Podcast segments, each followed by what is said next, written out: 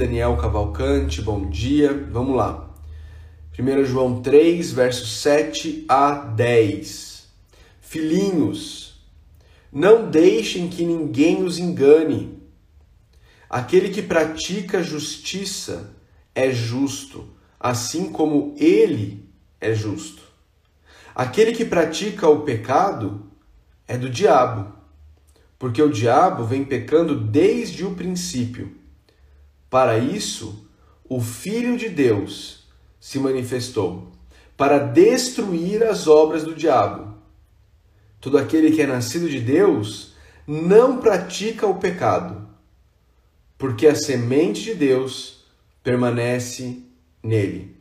Ele não pode estar no pecado, porque é nascido de Deus. Desta forma, sabemos quem são os filhos de Deus e quem são os filhos do diabo. Quem não pratica justiça não procede de Deus, tampouco quem não ama seu irmão. Tampouco quem não ama seu irmão. Um texto forte, um texto bem forte, uh, que está diante de nós aqui, para gente, a gente estudar e pensar um pouquinho nele. Muita coisa interessante aqui. E eu quero começar a pensar nessas, nessas questões. Uh, eu quero começar a pensar nessas questões pensando na forma pastoral, na, na forma pastoral como João lida com isso. Olha como João começa. Olha como João tem esse trato pastoral.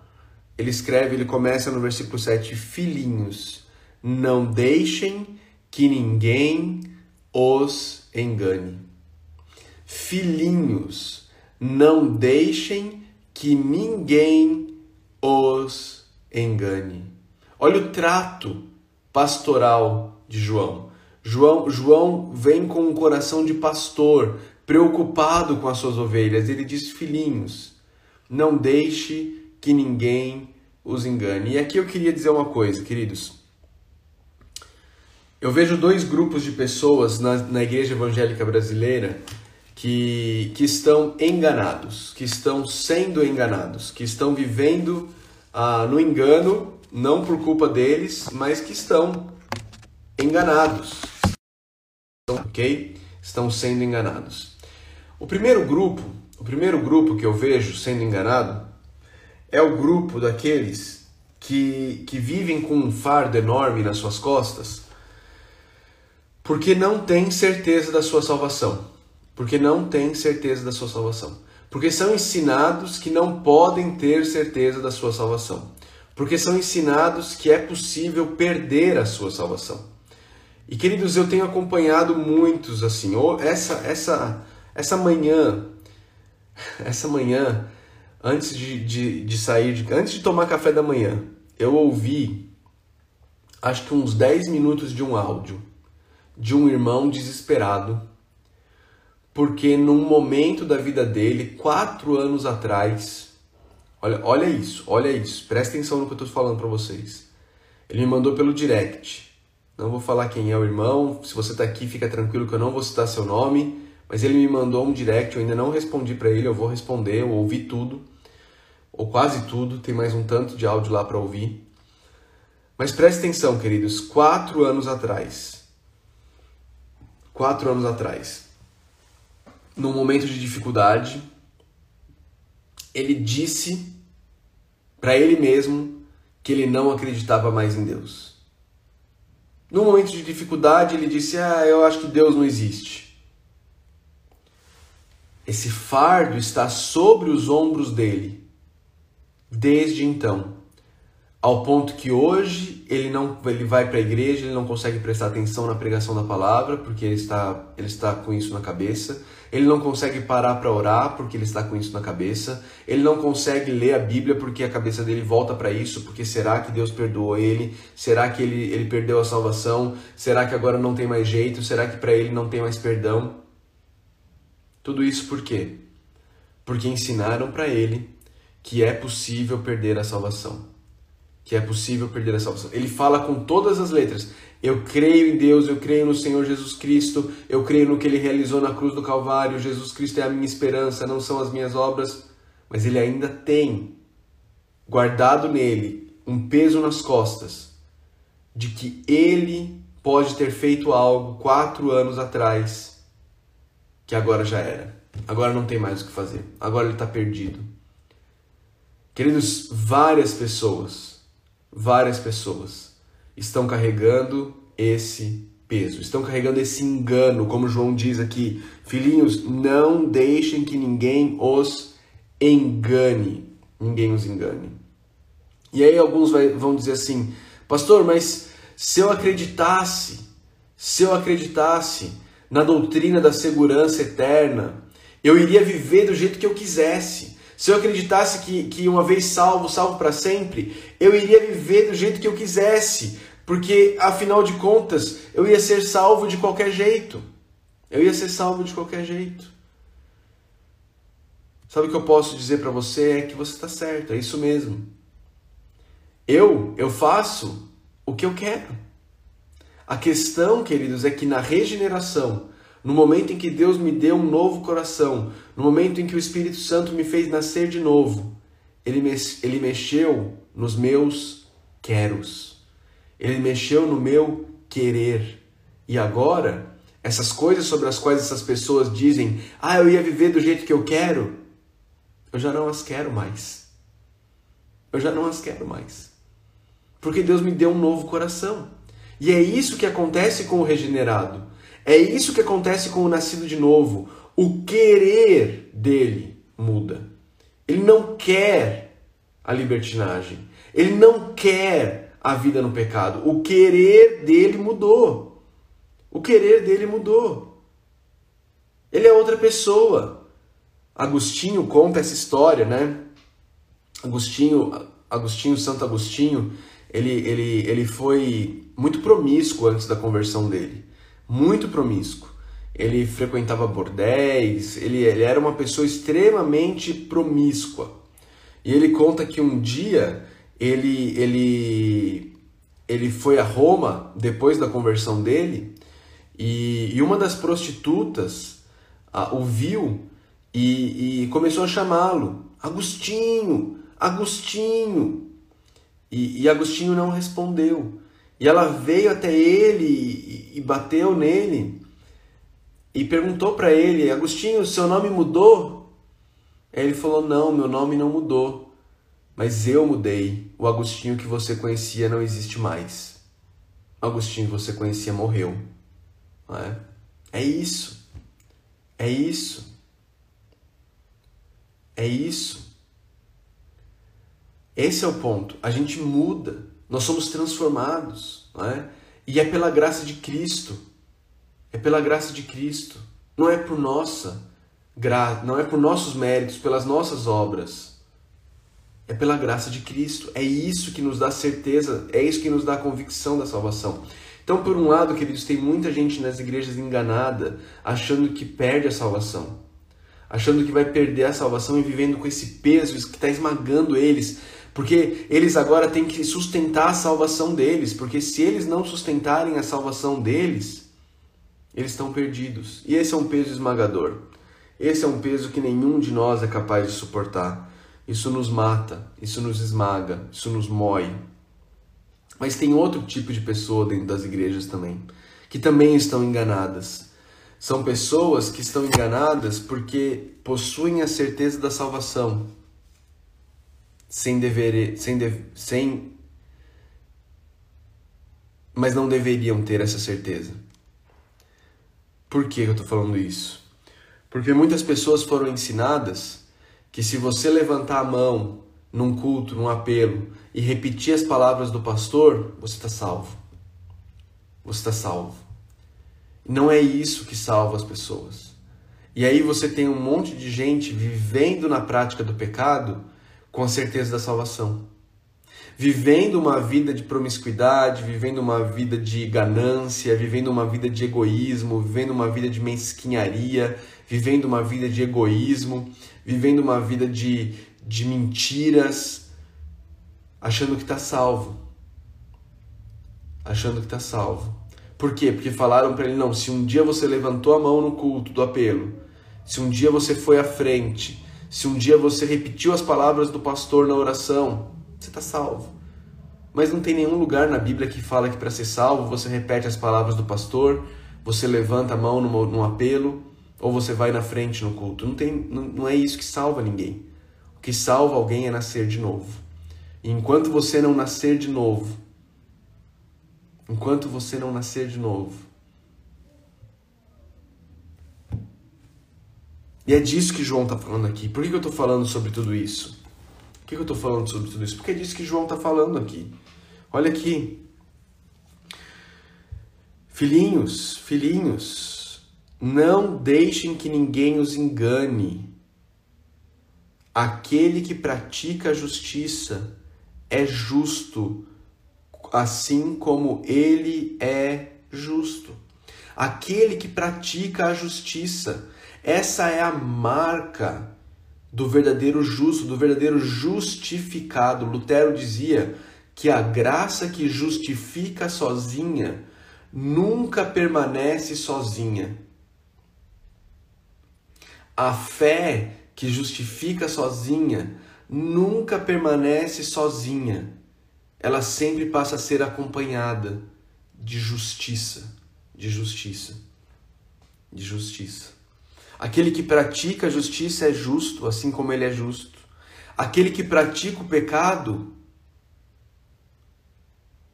é do diabo é do diabo. Porque o diabo vem pecando desde o princípio. Veja o que João está dizendo. João está dizendo, pelos, em português, pelos frutos você conhece a árvore. É isso que ele está dizendo. Ele está dizendo: olha, a, aquele que pratica a justiça, ele está no justo. Aquele que vive na prática do pecado, ele está no diabo, porque é ele que vem pecando desde o princípio. Aliás, Jesus, João, João registrou Jesus falando isso lá em João 8,44, que isso era próprio do diabo, né? Mas essa, essa é a realidade, queridos. Essa é a realidade. Essa é a realidade. E às vezes muitas, muitas pessoas estão enganadas, muitas pessoas têm uma falsa certeza de salvação. É dito para elas que elas são salvas, mas elas não têm fruto nenhum de justiça. Nenhum. Nenhum fruto de arrependimento. Lembra aquele que pratica, lembra da ilustração do carro que o Nicodemos usa? Quando, quando a gente analisa as nossas vidas, que a gente encontra lá?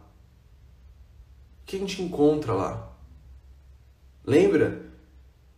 É, cristãos latem, pecadores pecam, cristãos odeiam o pecado. Cristãos odeiam o pecado. Lembra disso? Eu tenho uma, uma, uma, ilustração que eu usei uma vez, não sei se é a melhor ilustração não, mas de qualquer forma eu vou tentar. Teve uma época que, que surgiu uma foto do Neymar com uma camiseta do Palmeiras. Não sei se vocês lembram disso. E começou um burburinho de que o Neymar seria palmeirense, né? Isso na época ainda em que ele jogava no Santos. Começou esse burburinho, Neymar é palmeirense, Neymar é palmeirense. E aí ele veio ao público e falou assim, gente, aquilo lá foi Aquilo lá foi uma brincadeira de infância, não tem nada a ver, eu sou santista tal. E nunca mais falaram que o Neymar era palmeirense. Nunca mais falaram, nunca mais ouvi as pessoas falando que o Neymar era palmeirense. Mas eu também nunca mais vi o Neymar com a camisa do Palmeiras por aí. Se de vez em quando a gente encontrasse o Neymar com a camisa do Palmeiras por aí, cada vez mais as pessoas iam ter a convicção de que ele está em pecado. Opa, quer dizer, o Neymar é palmeirense. Né? O Neymar é palmeirense. Mas como não se viu mais o Neymar com a camiseta do, do Palmeiras, o assunto morreu. O assunto morreu. Talvez seja algo para nós analisarmos as nossas vidas, né? A gente tem sido muito visto por aí com a camiseta do Palmeiras? Ou a gente tem andado com a camiseta do Palmeiras por baixo das outras camisetas? Né? por baixo das outras camisetas.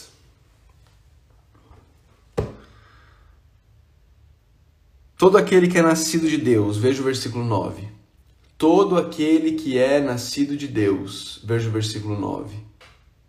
todo aquele que é nascido de Deus, todo aquele que nasceu de novo, todo aquele que foi regenerado, verdadeiramente regenerado, regenerado, não pratica o pecado. Ou seja, não vive na prática do pecado. Todo aquele que é nascido de Deus não vive na prática do pecado. Por quê? Porque a semente de Deus permanece nele. Essa semente de Deus tem muita discussão entre os teólogos. Está falando da palavra de Deus, está falando do Espírito Santo de Deus, está falando da palavra de Deus junto com o Espírito Santo de Deus, ou está falando dessa, dessa, dessa vida divina dentro de nós, não é? Que é essa vida nova, que é essa vida nova que Deus nos deu. Independente do que ele está falando, se ele está falando da, da palavra de Deus, se ele está falando do Espírito Santo de Deus, eu acho que ele está falando do todo, dessa vida nova que engloba o Espírito Santo de Deus habitando em nós, engloba a palavra de Deus ter sido plantada em nós, essa semente, como Jesus disse na parábola do semeador, está em nós. E porque essa semente de Deus permanece em nós, nós não podemos estar no pecado, porque nós somos nascidos de Deus. Nós somos nascidos de Deus. Esse é o ponto do apóstolo João aqui. Aquele que verdadeiramente é nascido de Deus, ele não pode, ele não pode viver na prática do pecado. Ele não pode.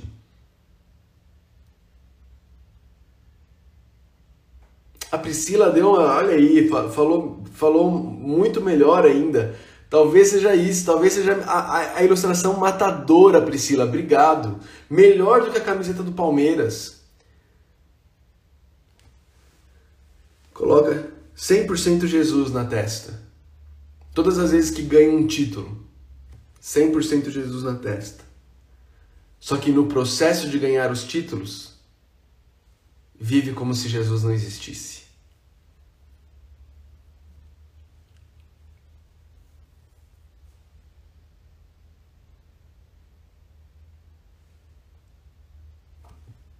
né? Quem nasceu de novo, quem nasceu de novo, todo aquele, versículo 9 de novo, todo aquele que é nascido de Deus não pratica o pecado, porque a semente de Deus permanece nele e ele não pode estar no pecado, porque é nascido de Deus. Porque é nascido de Deus porque é nascido de Deus. É isso. É isso que eu e você precisamos analisar, queridos. Meus amigos, meus amigos, eu falo a vocês com todo o amor do mundo, com todo o amor do mundo. Tá cheio de gente dentro das igrejas evangélicas, vivendo de segunda a sábado como se Deus não existisse se, esse, se essa é a sua situação, eu clamo a Deus que Ele derrame misericórdia na sua vida e agora abra os teus olhos para que você veja quem Deus de fato é, quem você de fato é e o que Jesus Cristo fez na cruz do Calvário. Você se arrependa e creia nele como fruto de um novo nascimento genuíno, verdadeiro, real, real, real. É isso. É isso que, que, que você precisa se você está nessa situação. E, e, isso, queridos, muitas vezes, isso muitas vezes é, é, é, é fruto, é fruto, é culpa até, eu posso dizer, de igrejas que não praticam a disciplina eclesiástica. Igrejas, conforme está lá em Mateus 18, igrejas que permitem que membros vivam na prática deliberada não arrependida e constante do pecado, sem fazer nada. Sem fazer nada. É isso. A culpa é de muitos líderes, pastores, presbíteros, diáconos, igrejas que não tratam o pecado como pecado. mas sabem que os seus membros vivem na prática deliberada do pecado e não fazem nada. São um péssimo testemunho para os de fora, porque olham para a igreja e falam assim: incrédulos olham para a igreja e falam assim: eu tenho uma vida de justiça maior do que esses que se dizem crentes. São uma pedra de tropeço para incrédulos que acabam não se convertendo e indo para o inferno também, porque olham para os que estão dentro da igreja e falam: Eu tenho uma vida de justiça maior do que a deles. E muitas vezes, por mais que isso seja fruto de justiça própria, está errado, estão condenados também, é verdade o que eles estão falando. Eles vivem de uma maneira mais justa do que quem está dentro da igreja. Não são salvos também, porque o que nos salva não é a justiça, é a obra perfeita de Cristo, é a fé na obra perfeita de Cristo. Mas a igreja e a maneira como a igreja não trata o pecado se torna uma pedra de tropeço para quem está de fora assistindo.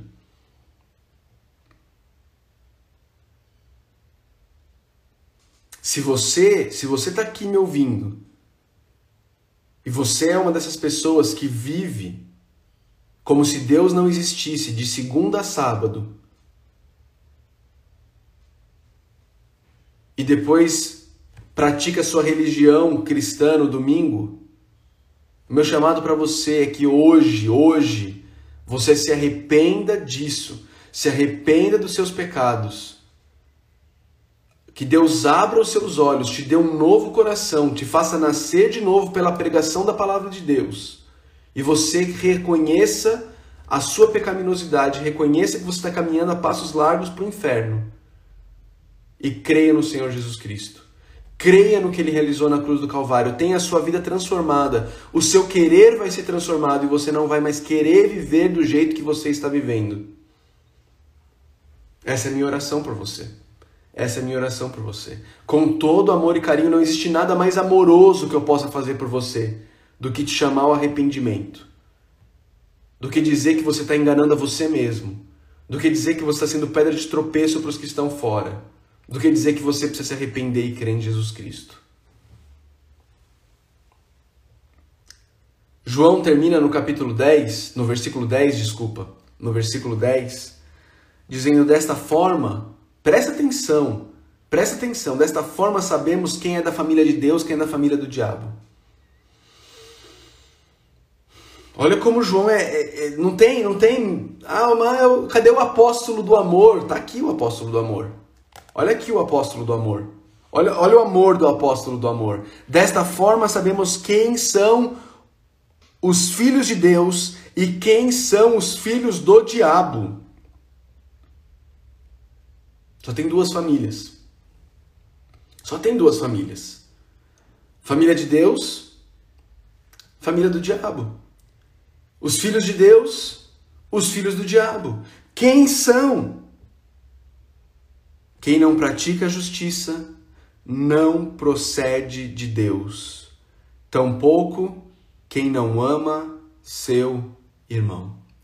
Quem não pratica justiça e não ama o seu irmão não procede de Deus. Não se engane, se a justiça de Deus, se a justiça de Deus, se a justiça de Deus não é marca da tua vida, se o amor pelos teus irmãos não é a marca da tua vida, não é, não é o mais constante na sua vida, por favor, abra os teus olhos. Abra os teus olhos. Abra os teus olhos para que você possa para que você possa perceber quem você é. Para que você possa perceber quem você é. E você possa ser salvo. Que Deus abra os teus olhos. Que Deus abra os teus olhos. Não se engane. Não se engane. Não se engane. Como isso? Como é que eu posso sair da família do diabo e ir para a família de Deus? Não sei se você percebeu, mas eu pulei um dos versículos. Olha o versículo 8. Aquele que pratica o pecado é do diabo, porque o diabo vem pecando desde o princípio. Final do versículo 8. Para isso, o Filho de Deus se manifestou para destruir as obras do diabo. Só existem filhos de Deus e filhos do diabo. Mas o, o, o Filho de Deus se manifestou.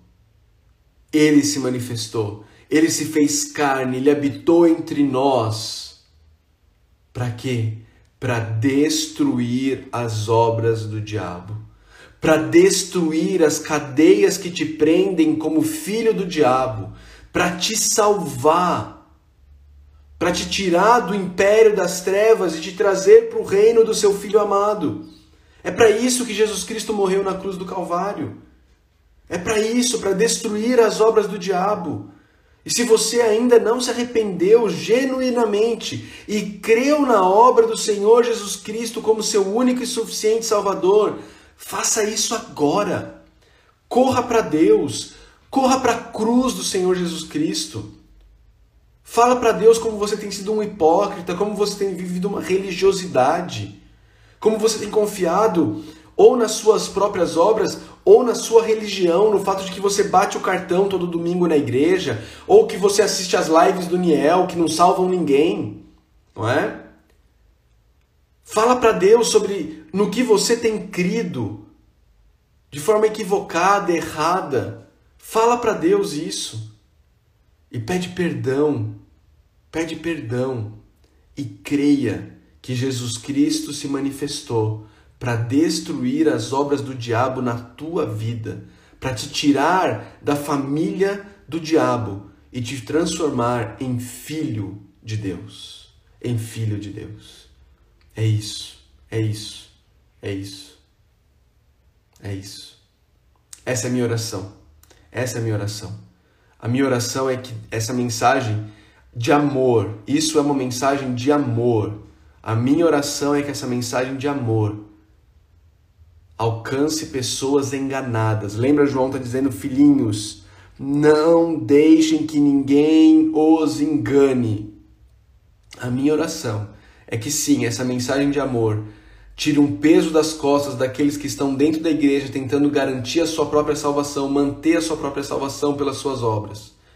E essa mensagem também tire da, da família do diabo pessoas que estão enganadas, achando que são cristãs porque são filho de crente, achando que são cristãs porque são filho de presbítero, achando que são cristãs porque tão, são membro de igreja, achando que são salvas porque todo dia assistem, toda semana vão ao culto, achando que são salvas porque dão o dízimo, achando que são salvas porque assistem as lives do pastor Felipe Niel, que, que, que essa, essa live aqui seja usada por Deus para abrir os seus olhos e ver que se você não se arrepender dos seus pecados, nascer de novo, primeiro, nascer de novo, se arrepender dos seus pecados e crer em Jesus, você vai permanecer filho do diabo. Você vai permanecer querendo viver na prática da, do diabo, ao invés de querendo viver para a glória de Deus.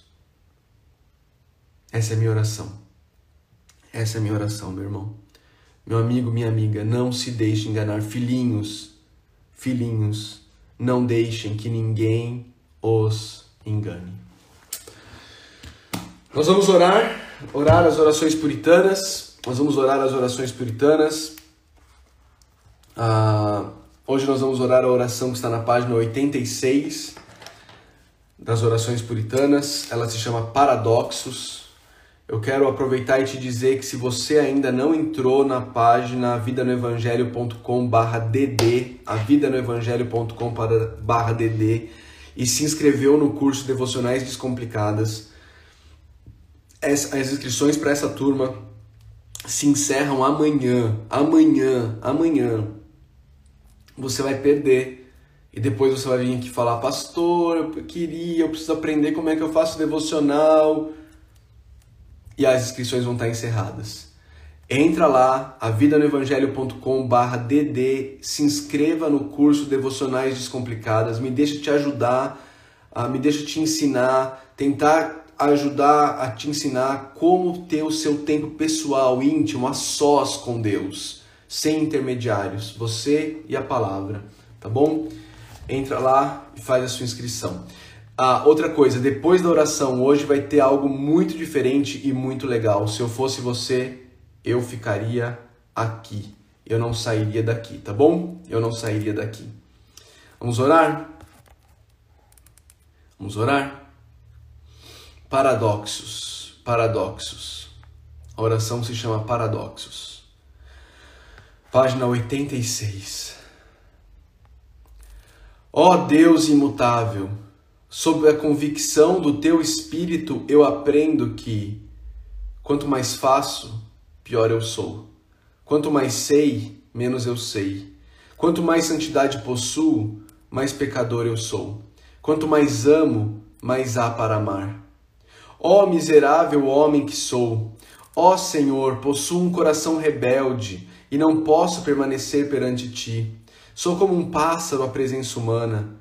Quão pouco amo a tua verdade e os teus caminhos. Eu negligencio a oração por pensar que já fui sincero o bastante e já orei o suficiente, por saber que tu salvaste a minha alma.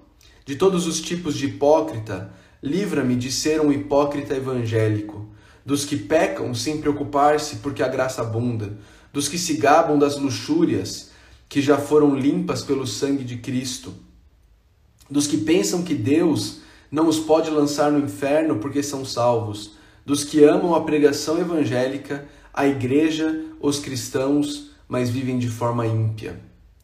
Minha mente é uma fonte rota, sem nenhum discernimento espiritual, nenhum desejo pelo dia de domingo, constantemente aprendendo, mas jamais alcançando a verdade, sempre tendo o bem do evangelho, mas sem retê-lo. Minha consciência está sem convicção ou contrição, sem qualquer arrependimento. Minha vontade está sem poder de decisão ou resolução. Meu, meu coração está sem afeição e cheio de fendas. Minha memória nada guarda, por isso esqueço facilmente as lições aprendidas, e tuas verdades se escoam. Dá-me um coração quebrantado, mas que guarde consigo o líquido da graça.